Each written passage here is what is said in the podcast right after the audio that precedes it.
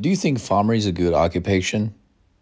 Absolutely. I think if you work as a farmer, first of all, you get good health because you spend a lot of time outdoors getting enough sunshine. And you also do a lot of physical work. So um, you wouldn't have those kind of problems that people suffer from in the office.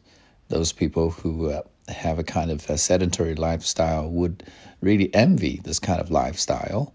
In addition to that, I think nowadays farmers make handsome money. Um, you know, uh, our country has a lot of subsidies and policies to support the farmers. So, as far as I know, many farmers nowadays make loads of money every year. And last but not the least, I think working as a farmer, you don't have to um, get involved in very complicated relationships with you know your colleagues because most of the time you're just dealing with objects. You're dealing with animals your livestock and your plants. So basically um, it gives you a very peaceful state of mind and this will definitely help you to achieve a very good psychological health.